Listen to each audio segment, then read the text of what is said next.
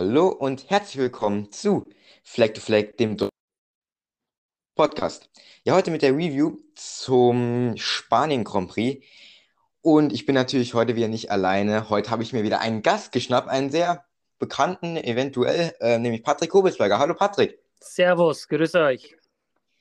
Vielleicht magst du dich mal einmal vorstellen für die Leute, die dich noch nicht kennen. Äh, mein Name ist Patrick Kobelsberger. Ich komme aus Landau an der Isar und bin eigentlich im Straßenrennsport seit 2017 tätig. Da wurde ich direkt Vizemeister im Yamaha R6 Cup. Bin zwei Jahre in die italienische Meisterschaft gegangen. 2020 fuhr ich Jahr WM. 2021 habe ich einen deutschen Meistertitel gewonnen in der 600 Kubikklasse in der IDM. Und 2022, also in diesem Jahr, bin ich mit Calio Racing in der Supersport 600 Weltmeisterschaft unterwegs. Das hört sich ja schon sehr erfolgreich an, was du so äh, bis jetzt gerissen hast. Ähm, letztes Wochenende äh, warst du in Assen unterwegs. Hm, vielleicht ein paar kurze Sätze. Ähm, ja, wie ist es denn so gelaufen? Ja, richtig. Letztes Wochenende waren wir in Assen beim zweiten Saisonlauf. Es war, war nicht ganz so easy am Freitag. Wir waren gesamt 16. Die ganze die ganze Klasse war eigentlich ziemlich nah beieinander. Ich glaube, ich war 1,2 Sekunden hinter den Egeter, 16. Für das Quali haben wir deutliche Fortschritte geschafft, genauso wie fürs erste Rennen. Im Quali waren wir siebter, im ersten Rennen waren wir achter. Leider kam dann die rote Flagge kurz vor Schluss raus und mhm. die konnten siebten nicht mehr überholen, den ich mir eigentlich schon für die letzte Runde hergerichtet habe. Und im zweiten Rennen war ich leider bei dem Startunfall von Tuli, Clusel und Van Strahlen mhm. verwickelt und bin als allerletzter dann eigentlich auf die Strecke zurück und wurde noch 16. Aber das war, war, war sehr schade, weil es gleich erste, erste Runde, also direkt am Start, zweite Kurve war und ja, hat mir leider das Rennen vermisst, aber ich bin froh, dass ich keinen drüber gefahren bin, weil beide vor mir auf der Strecke lagen und vor allem, dass oh. ich selber nicht gestürzt bin. Oh, ja. Hm, es ist sehr, sehr äh, erschreckend, wenn man dann so Fahrer auf der Strecke sieht, ne? Dann ist schon, bleibt wahrscheinlich wahrscheinlich einem kurzes Herz stehen. Ja, ist nicht, ist nicht ganz so ungefährlich, ja, von, von der Vergangenheit, vor allem auch aus den Grand Prix-Klassen mit dem Sturz von Tommy Sava und von Marco Simoncelli weiß man einfach, dass das sehr schlecht und teilweise auch tödlich ausgehen kann und ja, da Ähm, vielleicht noch kurz deine weiteren Ziele für die Saison, weil ja, das Niveau ist, denke ich, schon ziemlich hoch in der ähm, Supersport 600. Ja, ein Podium peilst du eventuell an, gehe ich mal davon aus. Demnächst eventuell. Dieses Jahr an der Supersport ist extrem hoch, vor allem mit Egeta, Bulega, Baldassari aus der Moto2 ist auf alle Fälle ziemlich viel starke Konkurrenz in den letzten Jahren in die Klasse gekommen. Und man sieht es eigentlich sofort, wenn man in die Rennen reinschaut, wie schwer es der Clusel mittlerweile tut, auf ein Podium zu fahren. Mhm. Beschreibt auf alle Fälle, wie stark das die Klasse eigentlich gewachsen ist in den letzten Jahren und eigentlich, ich sag mal, von Spanischmeister bis Deutschmeister, italienischer Meister mittlerweile alle aufgestiegen sind in die WM und das wertet eigentlich alles komplett auf. Ja. Auch mit Bulega, auch ein sehr erfahrener, wieder ähm, hinzugekommen. Und Stefano Manzi, der auch an dem Wochenende in Jerez in der Moto 2, in der Moto 2 ausgeholfen hat. Ja, auf jeden Fall wünsche ich dir oder wir da dir sehr viel Erfolg weiterhin. Und ja, jetzt würde ich sagen, kommen wir ein bisschen zum Eingemachten und zwar zum MotoGP-Rennen. Hm, verhältnismäßig vielleicht ein etwas, jetzt in Anführungszeichen, langweiligeres Rennen da viele Überholmanöver ähm, haben wir leider nicht gesehen. Hm, vielleicht kurz vorab, ähm, Patrick, hm, wie findest du denn die Strecke in Jerez, beziehungsweise bist du dort schon selbst gefahren? Ja, Jerez war ich selber natürlich schon. Ich bin 2020 den WM-Lauf dort gefahren und hatte eigentlich ziemlich gute Erfahrungen immer auf der Strecke. War zuletzt im November von meinem Wintertraining dort und mag die Strecke eigentlich sehr gern. Ja, das ist eine coole Strecke. Vor allem auch, weil jeder Fahrer kennt die Strecke und ist dort schon einige Runden, er hat schon einige Runden dort ähm, absolviert. Ist das vielleicht so ein kleiner Grund, warum wir nicht so viel Action gesehen haben auf der Strecke? Also ich denke auf alle Fälle, das ist im Grand Prix-Kalender eigentlich die Strecke, wo, wo alle Fahrer die meisten Runden haben durch die ganzen mhm. Wintertests eben. Und ich persönlich denke, wir haben nicht so viel Überholmanöver gesehen, weil viele Leute dort testen waren. Sie haben mittlerweile das, das optimale Setup. Wenn man jetzt zum Beispiel Banyaya angeschaut hat vorne, der hat eigentlich keinen einzigen Fehler gemacht. Also das mhm. ist eigentlich nur, ich würde mal sagen, seine gelernten Punkte abfahren mit dem gewohnten Setup, mit vielleicht ein paar kleinen Feinjustierungen oder so. Aber es kam eigentlich keine großen Fehler vor, weder bei Banyaya oder Quattararo. Es war eigentlich sehr nach, wie soll ich sagen, nach Plan oder nach, nach Lehrbuch eigentlich, ja. Und dazu kommt ja auch, also was die für eine Pace an den Tag gelegt haben. Also wie, wie viele Sekunden die äh, dem Best of the Rest sozusagen äh, gegeben haben. Also Aleix Barrow hatte, glaube ich, was mit 10 bis 12 Sekunden Rückstand im Rennen. Also das ist schon massiv. Also die beiden haben da die Konkurrenz schon ja, so ein bisschen auseinandergenommen. Hm, vielleicht auch geschuldet dessen, dass Aleix Bagaro so ein bisschen im Fight mit Mark Marcus und Jack Miller war ähm, der auch dann ein bisschen frustriert war, Elias Bagaro, weil er gesagt hat, da vielleicht, ähm, ja, wenn er sich früher ähm, vorbeigeschaffen hätte an den, wäre vielleicht noch ein bisschen mehr gegangen, wobei wahrscheinlich Quadraro und Banyaya einfach zu schnell gewesen wären. Ähm, ja, Aprilia, also Patrick, das ist ja wirklich schon eine Riesenüberraschung. Das hat man in den letzten Jahren eigentlich nicht so kommen sehen.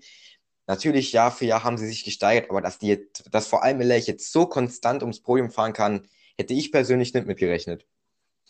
Ja, da gebe ich dir auf alle Fälle recht. Also die haben eine enorme Steigerung gemacht. Was man halt auch sieht, es waren viele Leute dort, wie zum Beispiel Iannone oder Bradl und die mhm. haben auch Scott Redding, die haben das Team wieder verlassen, weil das Motorrad einfach nicht gut genug war.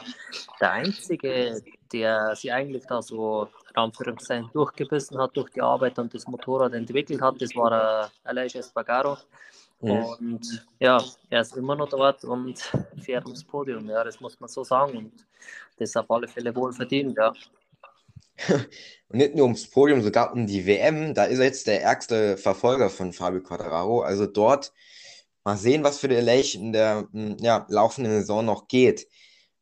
Dann haben wir einen Marc Marquez der mal wieder einen Weltklasse-Safe äh, hingelegt hat, würde ich mal sagen. Ähm, der erste Safe seit seiner ähm, schlimmen Verletzung.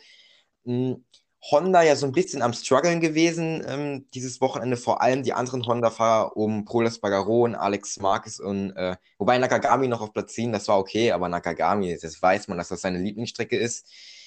Ja, Marc Marquez, der Montag-Test, der ähm, gestern war, war sehr, sehr wichtig für ihn. Ja, Vielleicht kurz deine Einschätzung. Kann Marc Marquez dieses Jahr noch Weltmeister werden? Ähm, ja, das ist auf alle Fälle eine schwierige Frage, aber ich persönlich denke, es, sagen wir mal, es wird, er wird auf alle Fälle nicht Weltmeister werden, denke ich. Er wird vielleicht noch mal ein paar Siege mitfahren können, aber auch nicht um allzu viele. Ich denke einfach, das Level hat sie extrem gehoben, einfach der Zeit, wo er verletzt war.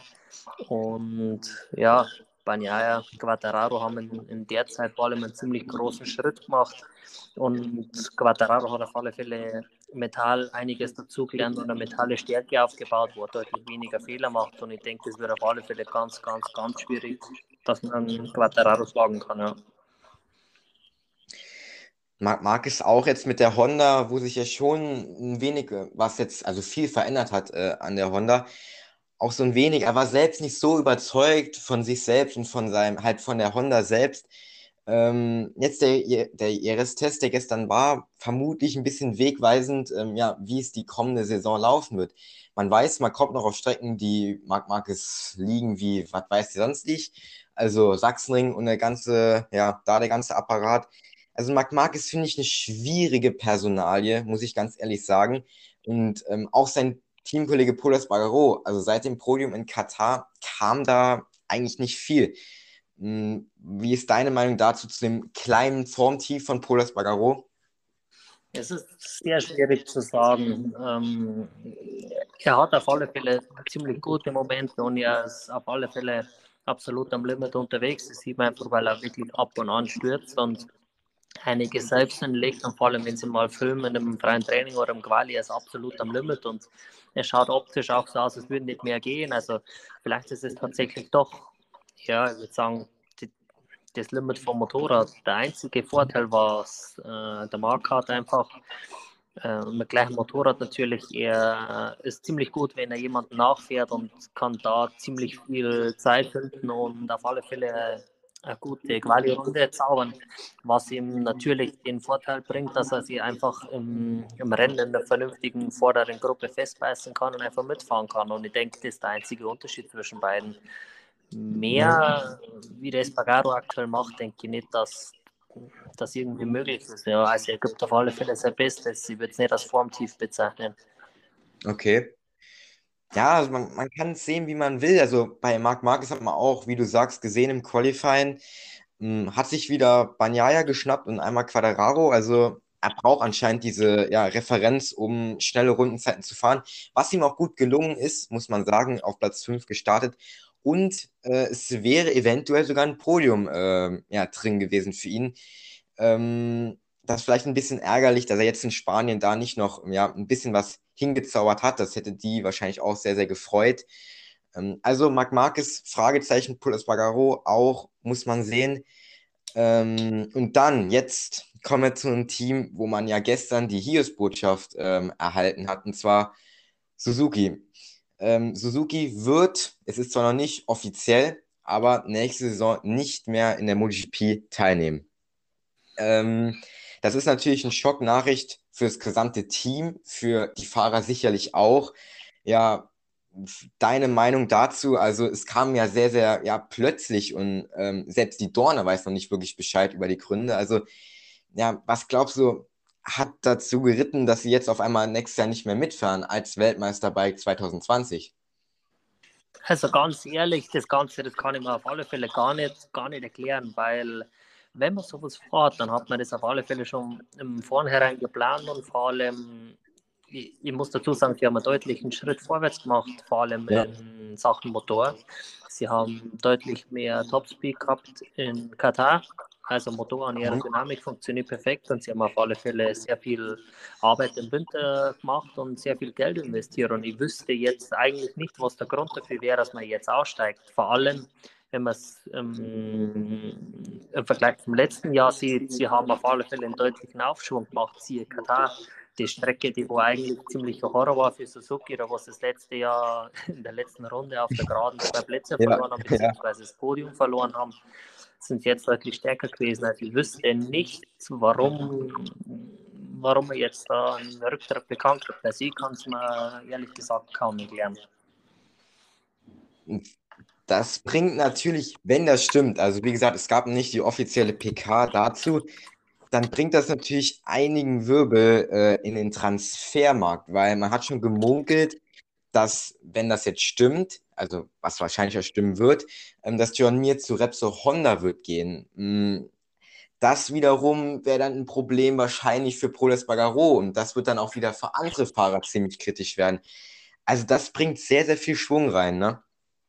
Ja, also auf alle Fälle richtig. Ähm, was man am Anfang vom Jahr schon, schon gehört hat, durch das, dass sich Marc Marquez wieder an seinen Senior vor an sein Auge verletzt hat und einfach äh, Probleme gehabt hat, dass er doppelt gesehen hat. Da hat man vermutet, dass, dass es einen Rücktritt bekannt gibt. Ähm, je nachdem, was ihm die Ärzte raten. Da wurde jetzt auch noch nicht gesagt. Also es ist dann auch interessant, was in, in, in der Form passiert, weil mit seinen ganzen schweren Stürze auf dem Kopf und so, das darf man natürlich auch nicht unterschätzen. Und ja, mal schauen, was mhm. da passiert. Also das weiß man ja natürlich auch noch nicht so direkt. Und dann wird die Sache auf alle Fälle wieder richtig interessant. Ja. Und generell, also es gibt auch noch andere Gerüchte, dass eventuell Jack Miller wieder zu LCR Honda geht.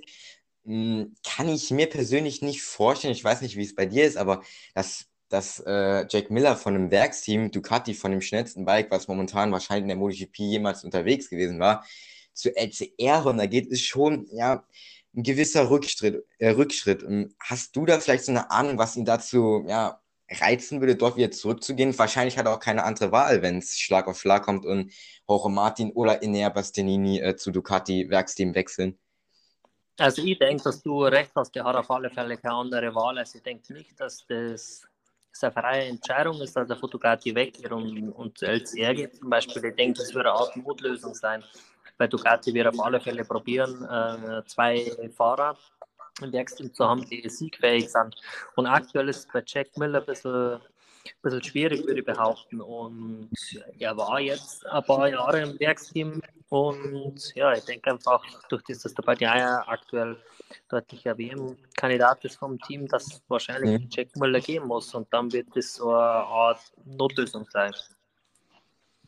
Ja, ist echt ein, also generell bei Ducatis ist einfach so ein bisschen ja, schwierig ja, durchzublicken, weil jetzt hat man Jorge Martin, ja, der eigentlich zwar okay diese Saison war, aber er hat nur in zwei von äh, sechs Rennen gepunktet. Ähm, das wieder so eine andere Sache. Und ähm, Jorge Martin ist halt ein heißer Kandidat. Dann hat man bei Gresini Enea Bastianini, ähm, der jetzt Platz 3 in der WM ist, der schon zwei Rennen gewonnen hat. Also jetzt mal kurz eine Frage. Also wen glaubst du holt Ducati äh, ja, für nächste Saison? Ist es Martin oder Bastianini? Oder vielleicht doch Johann Zarco, aber das ist wahrscheinlich eher ein bisschen weit hergeholt dass das mit Johann Sarko ziemlich unrealistisch ist, weil er ist doch schon einige Jahre im Sport und ich denke, dass du gar nicht probiert, jung zu holen. Also ich denke, es wird vermutlich Bastianini sein, weil er einfach direkt am Anfang vom Jahr einfach gezeigt hat, wo sein Speed ist, hat zwei Rennen gewonnen und ich denke, dass das die Nummer sicher in Anführungszeichen für Ducati sein wird. Ich denke nicht, dass der Joachim Martin schlecht ist, aber er hat einfach Nuller gemacht durch, ja. durch durch den Sturz eben in Jerez. Mhm. Und ja, vielleicht gehen sie auf Nummer sicher, weil auch wenn der Bastianini vielleicht nicht direkt vorne dabei war, aber er ist sitzen geblieben, hat wichtige Daten geholt und ist trotzdem Achter geworden und ist Top Ten gefahren. Also ich denke einfach, dass das so ja, die Nummer sicher sein wird. Jorge Martin, ja, dem fehlt noch ein bisschen die Konstanz ähm, diese Saison einfach. Also wenn er ins Ziel kommt, dann ist es meistens sehr weit vorne. Und übers Qualifying, ich denke, wenn es für Qualifying wird Punkte geben, dann wäre er wahrscheinlich Spitzenreiter in der ähm, WM. Ähm, also da der Martinator im Qualifying. Was der manchmal zaubern kann, ist jetzt schon ähm, ziemlich krass. Aber dieses Wochenende hat Pecco Bagnaia gezeigt, ja, wie es geht. Also was das für eine Runde war. 1,36, 1,70, vier Zehntel vor Quadraro. Auch den Rundenrekord, ähm, den ehemaligen von American Yards 2020 um vier Zehntel unterboten. Da frage ich mich, wie, kann man so viel da noch rausholen? Also vor allem im dritten Sektor hat der Nummer drei, vier Zehntel gegenüber Quadraro gut gemacht, obwohl der dritte Sektor in Jerez eher Yamaha-Land ist. Also kannst du das irgendwie erklären? Es ist schon ein bisschen komisch so, wenn die Ducati im, Yamaha, im eigentlichen Yamaha-Sektor so viel schneller ist. Ja, es ist auf alle Fälle sehr komisch. Das Ganze genauso wie du auch analysiert und bin auch drauf gekommen, dass er einige Zeit im dritten Sektor holt. Es war ja nicht nur im Quali so, es war im Rennen auch so. Und ich denke einfach, dass die Chassis und einige Sachen, vor allem von 21 auf 22, so entwickelt haben, dass sie deutlich besseres Turning haben und die Kurvenspeed einfach besser halten können. Und somit ist der dritte Sektor eigentlich, ja, ich würde sagen, so in Anführungszeichen so das Ziel gewesen, dass wir den verbessern vom Wintertest und das haben sie ziemlich gut hinbekommen und ich denke, das haben sie eins zu eins ins Quali und in die Rennen transferiert. Und es hat ja. eigentlich perfekt funktioniert, weil auch dort hat auf dem Quattararo die meiste Zeit im Rennen gut gemacht. Ja, also Banyaya, ich denke, jetzt hat er sich nach dem Rennen, er, also ich glaube, er hat sich jetzt perfekt an die GP22 ähm, gewöhnt, wo es am Anfang ja noch sehr, sehr holprig war ähm, für ihn, wo man auch gesagt hat, ja, er hat sich noch nicht richtig gewöhnt an die äh, GP22. Ähm, ich denke, jetzt ist der Zeitpunkt, wo er wirklich kann, richtig in den WM-Fight ähm, ja, eingreifen. Und er ist auch jetzt auf Platz 5 eigentlich schon wieder. Er ist Punkte Gleichstand mit äh, John Mir, was man vielleicht auch nicht so gedacht hätte, wobei John Mir ja auch letztes Rennen vom lieben Jack Miller leider abgeräumt wurde in Portimao. Ähm, deswegen, Banyaya wahrscheinlich wieder back und komplett drin äh, im WM-Fight. So, vorher haben wir Suzuki angesprochen, da haben wir das Team angesprochen. Jetzt sprechen wir kurz noch die Fahrer an. Alex Rins ein sehr, sehr schwieriges ähm, Rennwochenende gehabt. Nach der Ausfuhrjagd in Portimao vom letzten auf Platz, äh, was war es, äh, vier, glaube ich, ähm, hat er jetzt ein bisschen Probleme gehabt im Rennen. Er ist nicht wirklich nach vorne gekommen, auch der Start war nicht optimal, obwohl man weiß, Alex Rins hat eigentlich immer die Pace, um vorne in den Top 5 mitzufahren. Hm, ja, glaubst du, es liegt daran, dass einfach in der heutigen MotoGP überholen einfach nicht mehr so ganz einfach ist von ganz hinten? Weil in Portimao waren es halt Bedingungen, Da hat es halt eigentlich das ganze Rennwochenende geregnet und dann war es halt nur im Warm-up richtig trocken und da war wieder ein bisschen andere Verhältnisse. Und jetzt in Jerez ist er nicht wirklich weit nach vorne gekommen. Ähm, ich denke auf alle Fälle, Portimao hat ihm sein extrem guter Start gut geholfen. Mhm. Er hat sie äh, vornherein schon gute Taktik zurechtgelegt, weil in der Ansicht vom Helikopter, also von der Draufsicht, sieht man sofort, dass er nach außen gezogen ist. Und er hat damit gerechnet, dass innen, durch das, dass einfach drei Rechtskurven nacheinander kommen, mhm. dass innen eine Art Stau entsteht, durch das, dass so viele Motorräder innen sind. Und ja, im Prinzip ist er außen über die lange Linie eigentlich an allem vorbeigefahren und war eigentlich dann gleich dort, wo er theoretisch zum Speed hingehört und hat sich gleich festklammern können. Das ist in IRS nicht wirklich gelungen und das, glaube ich, war sein Problem.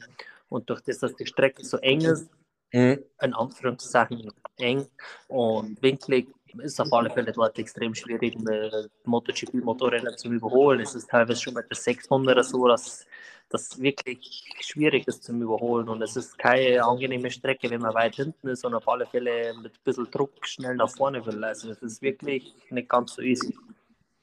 Hm, was sind so typische Überholpunkte in Jerez? Also letzte Kurve, die Jorge Lorenzo-Kurve, ist schon ein bisschen aggressiv, meine ich, weil es ja auch so, also die letzte Kurve ist generell, glaube ich, die eine der schwierigsten. Also ich als Laie würde das jetzt mal so behaupten, weil es ja auch da in der Vergangenheit ähm, ja, viele Battles gab, Rossi, CT Gibanau und so. Ähm, aber ja, dann natürlich noch von der langen Geraden, also von, was heißt in Anführungszeichen lange Geraden, die ist glaube ich 600 Meter irgendwie so lang, ähm, da halt noch reinhalten. Aber ansonsten gibt es da eigentlich nicht viel, weil die Strecke auch sehr flüssig ist. Ja, du hast im Prinzip eigentlich nur Ende Start Ziel, also Kurve 1. Mhm. Wenn es in Kurve 1 richtig, richtig gut bist, hast vielleicht die Chance in Kurve 2, gehst aber auf alle Fälle weit, hast den Vorteil, dass du in der 3 wieder innen bist. Und dann mhm. eigentlich im Prinzip nur Ende Gegengrade. Der Rest ist eigentlich so, dass wenn du überholst, zum Beispiel im Flipflop hinten in der Doppelrechts, dass du auf alle mhm. Fälle den kompletten Schwung in Anführungszeichen killst und auf alle Fälle einiges auf dem Vordermann verlierst. Das heißt, wenn du hinten überholst, in der Doppelrechts, dann hast du einfach das Problem, dass vermutlich der Anschluss zur Vordergruppe abreißt. Mhm. Ja, ist, Jerez ist eine Traditionsstrecke. Ähm, das nächste Mal geht es halt nach Le Mans. Da sieht es vielleicht wieder ein bisschen anders aus. Ähm, John Mir noch ganz kurz. Er hatte eigentlich auch, habe ich eigentlich auch ein bisschen mehr erwartet. So hatte eigentlich auch nicht so die beste Pace gehabt, hatte auch, glaube ich, wieder Probleme im Reifendruck. Wobei hat er Probleme? Ich weiß gar nicht genau. Auf jeden Fall ist das ein häufiges ähm, Thema momentan bei den Fahrern. Ähm, kannst du das vielleicht noch einmal ganz kurz erklären, was das genau für ein Problem ist? Also der Reifendruck, der steigt in dem Moment, wo du in der Gruppe bist. Das bedeutet, du bekommst natürlich die heißen Abgase auf den Reifen, beziehungsweise bekommst nicht so viel Luft auf den Reifen, dass der Reifen gekühlt wird. Und desto heißer der Reifen wird, desto, desto mehr Druck hast du am Reifen, beziehungsweise desto desto härter fühlt sich der Reifen an und dann hat er vermutlich einfach das Problem, dass er nicht ganz genug äh, Gefühl gehabt hat fürs Vorderrad, beziehungsweise desto höher der Reifendruck ist, desto weniger Grip hast du vorn. Und das ist vermutlich sein Problem gewesen. Ja, da hier, hier natürlich jetzt die, äh, ja, die Analyse vom Experten. Ne? ähm, ja, John jetzt auch punktgleicher mit Banyaya, 33 Punkte hinter ähm, Quadraro geht mit Sicherheit noch was. Ich denke, Portimao war ein bisschen bitter, wo er da halt abgeräumt wurde. Die Punkte hätte man ihm halt plus schreiben können. Aber ich denke, es ist John Mir, Mr. Konstanz, und ähm, der wird so schnell nicht aus dem WM-Fight vorne, denke ich, rausfliegen. So, jetzt haben wir mal die vorderen äh, Jungs abgehandelt. Jetzt kommen wir zu KTM.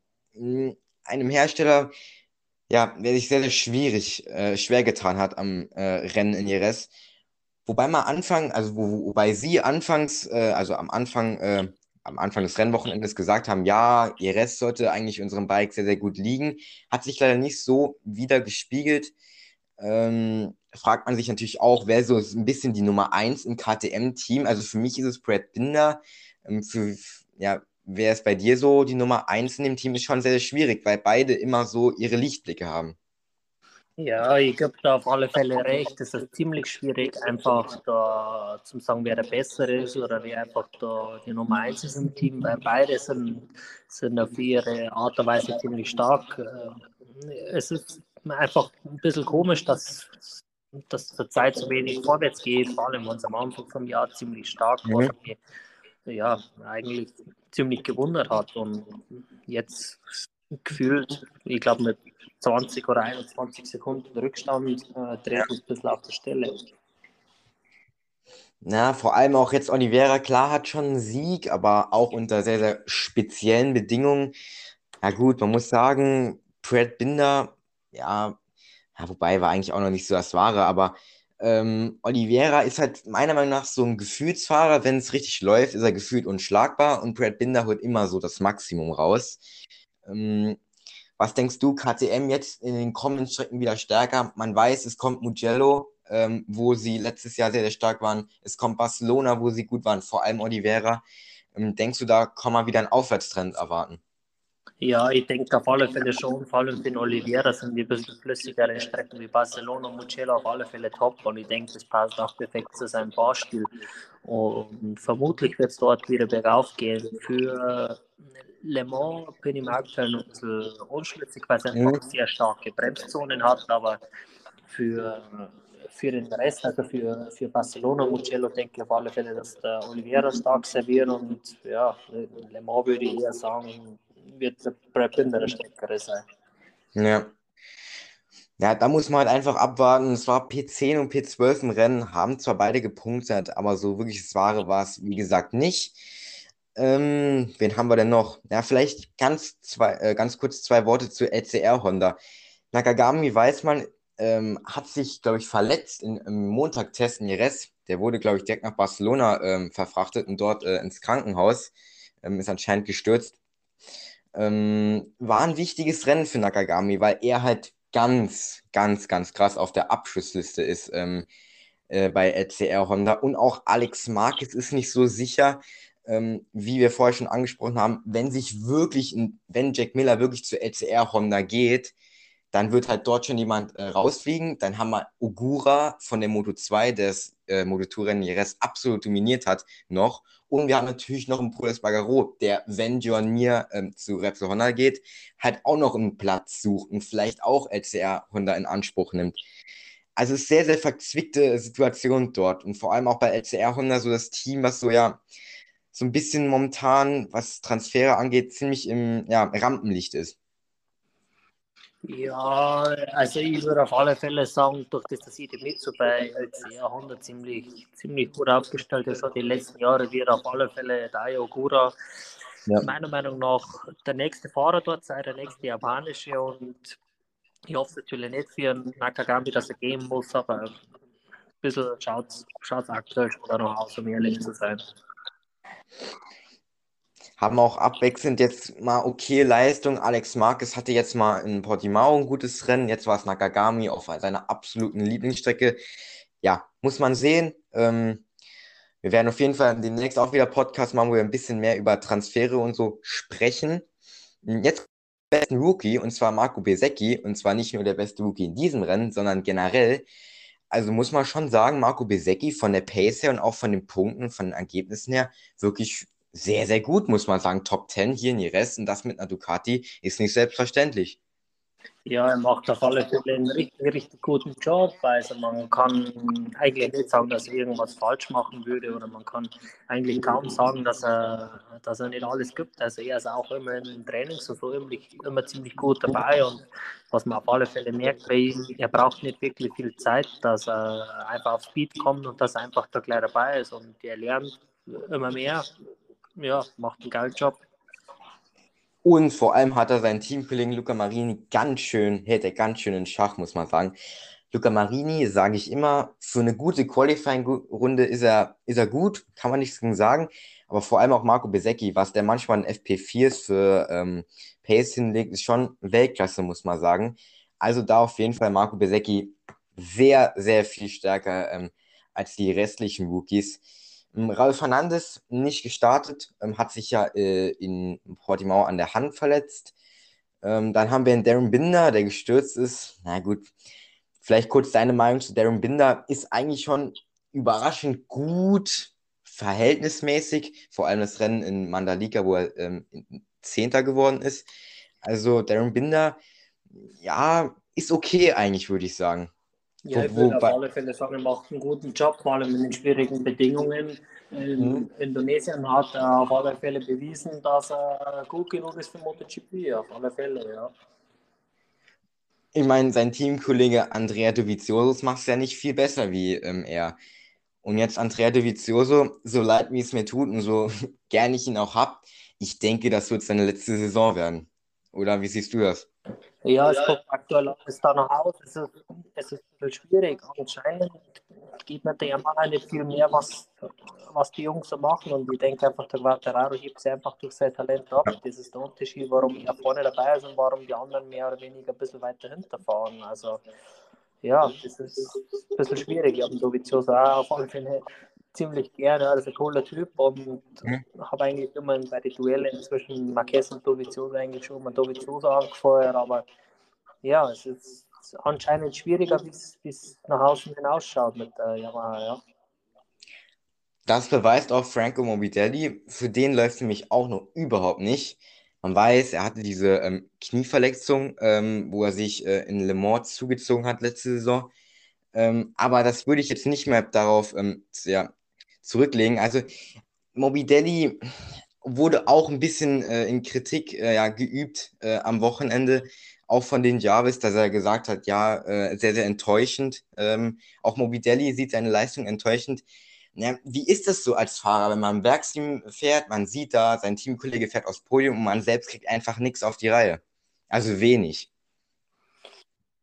Ja, wie gesagt, das ist auf alle Fälle ziemlich schwierig durch durch das, dass auf alle Fälle Quattararo vorne glänzt und Morbidelli einfach mehr oder weniger in Anführungszeichen hinten eine ziemlich schwere Zeit hat, ist das auf alle Fälle nicht wirklich gut für das Selbstvertrauen und nicht für, die, für den Transfermarkt. Also da muss man auch mal schauen, was da passiert, aber ich bin fest dafür überzeugt, dass der Morbidelli ein extrem guter Mopedfahrer ist, aber anscheinend ja. passt mal für, für Quattararo und für den Rest des Fahrerfeldes nicht. Also das ist auf alle Fälle eine ziemlich komische Situation, weil er ist die einzige Yamaha vorne. Ja. Naja, Morbidelli, ich denke, er hat selbst gesagt, er wird aus diesem Art Tief oder wenn man das so bezeichnen will, wieder rauskommen. Scheint wirklich nicht viel drin zu sein. Der Yamaha Quadraro weiß einfach, wie man es fährt. Natürlich, Morbidelli hat viel Entwicklung von der Yamaha verpasst durch diese Knieverletzung. Ähm, wurde schon so ein bisschen ins kalte Wasser geworfen, eigentlich dort äh, im Werksteam. Also dort muss man schauen. Ähm, Le Mans jetzt eine weitere eigentlich gute Strecke für Yamaha. Vielleicht läuft es da ein bisschen besser. Ähm, wen haben wir noch? Merrick Vinales. Ja, Merrick. Das ist auch, hatte ein Problem beim Start, soweit ich weiß. Ähm, das ist natürlich dann ganz ärgerlich, wenn man Probleme am Start hat. Ne? Also, das ist, stelle ich mir so als Zuschauer sehr, sehr, sehr, sehr bitter vor, wenn man auf einer guten Position steht und dann hat man ein Problem am Start und ist gefühlt dann letzter. Ja, das ist im Prinzip ist das gleiche, wie es bei mir auch war durch den Startunfall von äh, Tulli, Van Strahlen und Glisel war es im Prinzip das gleiche. Ja, ich habe auch alle Zeit verloren und bin dann eigentlich als letzter weitergefahren nach, nach dem zweiten Rennen und beim Vitales war es anscheinend wirklich anders und ja, es schaut auch so aus, es wird eher generell im Rennen ein bisschen so ein, zwei Problemchen haben, vor allem in den ersten zwei, drei Runden. Mm, Mergeniales ist jetzt, hat meistens gute Trainingssessions, auf jeden Fall, kann man nichts gegen sagen. Qualifying, da fehlt ihm noch so ein bisschen die Pace auf eine Runde, da ist er von Platz 12 gestartet. Ja, aber da fehlt einfach noch so ein bisschen was. Denkst du, er muss sich noch weiterhin an die Aprilia gewöhnen? Oder ähm, ja, geht da nicht mehr für ihn? Ich denke schon, weil es ist Merck Vinales. Also er, hat, er ist mehrfacher Grand Prix-Sieger. Aber es ist so ein bisschen schwierig, Vinales so zu beurteilen, weil man auch weiß durch die Yamaha-Jahre, dass er sehr, sehr mürrisch wirkt, wenn es mal nicht läuft. Also sehr, sehr schwierig, meiner Meinung nach. Ja, ich gebe dir recht, es ist ziemlich schwierig, aber ich denke auf alle Fälle, dass er, dass er besser werden wird, weil, wie du sagst, er ist mehrfacher Grand Prix-Sieger. Und er weiß eigentlich ziemlich gut, wie es funktioniert und ich sehe eigentlich keinen Grund, warum das mit ihm und Aprilia nicht einfach genauso funktionieren sollte wie bei Aprilia und Espargaro. Mm, es war, ja, Leich, der hat halt einfach jahrelange Erfahrung mit der Prä und hat halt das Bike auch, ja, so weit nach vorne gepusht seit dem Jahr 2017, so wirklich. Also wirklich Chapeau an Leich und Merrick, Merrick genau. Äh, hoffen wir mal, dass er sich dort ähm, weiterhin gut ähm, ja, durchschlägt. Dann ähm, WM-Stand, wie gesagt, Fabio Quattararo führt jetzt. Ähm, kurz deine Einschätzung, wird ähm, Fabio Quattararo die WM-Führung bis zur Sommerpause ähm, beibehalten? Äh, ist auf alle Fälle eine sehr schwierige Frage, aber ich denke auf alle Fälle, er wird es auf alle Fälle nicht leicht haben. Also so viel ist sicher. Ich denke aber, dass man Ducati in Le Mans nur ganz schwierig schlagen kann man nicht machen. Also ich denke auf alle Fälle, dass er in Le Mans ein paar Punkte verlieren wird. Ja, Le Mans, ähm, also so vom Papier her meint man, es ist eine Yamaha-Strecke, aber würdest du sagen, dass Ducati da besser zupasst? Ja, ich denke auf alle Fälle, dass die Ducati-Strecke ja. ist allein so, die ist raus befindet nach einer starken Bremszone und äh, die Bremsstabilität einfach vor allem Richtung äh, die Doppelkurve und die starke Bergab vor der Doppelrechts. Da machst du auf mhm. alle Fälle gut Zeit und es passt eigentlich perfekt zum Banja sein Fahrstil. Also würdest du sagen, so eine Ducati wird auf jeden Fall gewinnen. Ähm, wen siehst du dahinter? Yamaha oder Suzuki oder einen anderen? Also ich denke, ehrlich gesagt, dass eigentlich das Podium fast gleich sein wird. Also entweder Vielleicht kurz deine Tipp. Also Marquez Dritter oder Aleix Espargaro. Mhm. Und vorne ja, wird es gleich sein, Banyaya Quattararo, denke ich, ja. vermutlich. Äh, einfach Wahnsinn, dass man Aleix eigentlich jetzt immer aufs Podium tippen kann. Das ist einfach, also, wenn, wenn mir das jemand vor ein paar Jahren erzählt hätte, den hätte ich ausgelacht. Also, wirklich. ja, das ist richtig. Wenn man das wirklich, vor allem in den Jahren 2019, auch im Jahr 2020 war es eigentlich noch nicht wirklich was. Also wirklich freut mich sehr für diesen Hersteller, die jetzt auch die Concessions ähm, verloren haben, ähm, also diese Zugeständnisse. Ähm, vielleicht kannst du das noch einmal genau erklären, was das jetzt genau ist. Ja, also Aprilia durfte meines Wissens insgesamt neun Motoren verwenden in der Saison. Durch das, dass sie den Vorteil jetzt verloren haben, dürfen sie zum Beispiel nur noch sieben verwenden. Was unter anderem dazu kommt, ist, sie äh, dürfen kein Motorenkonzept während der Saison ändern. Also bis mhm. jetzt war es so, wenn sie einen neuen Motor entwickelt haben, durften sie das Konzept ändern. Das wenn sie den Vorteil verlieren, dürfen sie es auf alle Fälle nicht mehr. Ich glaube, es ist ziemlich genauso, wie es bei KTM am Repoloring war, wie der Oliveira das Rennen gewonnen hat. Da meine ich, war es ziemlich genau das Gleiche. Und genau, das stimmt. Und genau, ähm, und stimmt das, dass sie auch nicht mehr bei so einem Shakedown-Test dürfen teilnehmen? Weil das war ja diese Saison so, dass sie mit den Rookies durften fahren, ähm, Lech und äh, Merkin. Also ich glaube, das fällt auch weg. Ähm, ja, also richtig, das müsste auch wegfallen. Und ich glaube, die Anzahl der Testtage ja, die auch um ein paar Tage reduziert. Ja, ja. Also Elish hat gesagt, ähm, dass ihn das, dass er das eigentlich gut findet, weil jetzt sind sie genau auf, halt auf dem gleichen Stand wie die anderen Hersteller, Hersteller und haben keinen Vorteil, sage ich jetzt mal, mehr gegenüber den anderen. Ähm, ja, das war es eigentlich mit der Rest. Vieles im Rennen leider nichts passiert. Es gab eigentlich keine wirklich ja, äh, chaotische Szene. Hm, vielleicht noch kurz auf die Moto 2 zu sprechen, wie ich vorher schon angesprochen habe, also nur noch ganz kurz. Ähm, Ayogura ähm, ja komplett wegdominiert vor Aaron Canet, der ähm, ja mit einer Verletzung gefahren ist.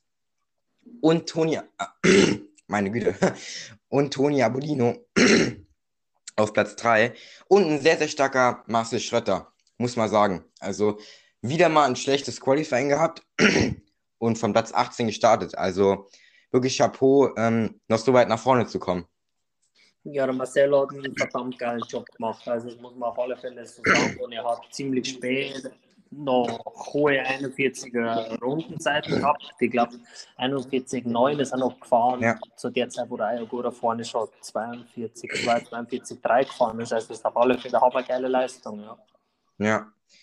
und dann vielleicht auch mal so ein Vietti zu überholen, das ist auch mal ein gutes ähm, ja, Gefühl, den WM-Führenden.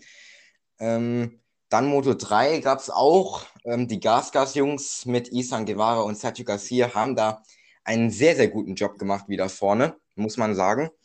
Ähm, Dennis Foggia, der ehemalige WM-Führer, ein bisschen, ja, sehr, sehr schwache Leistung, sehr, sehr weit nach äh, hinten durchgefallen. Ähm, also da hoffe ich mal, dass er wieder zurück zur alter Stärke kommt, weil er definitiv ein Titelanwärter ist. Das ist klar, wenn man allein die letzte Saison gesehen hat. Mhm.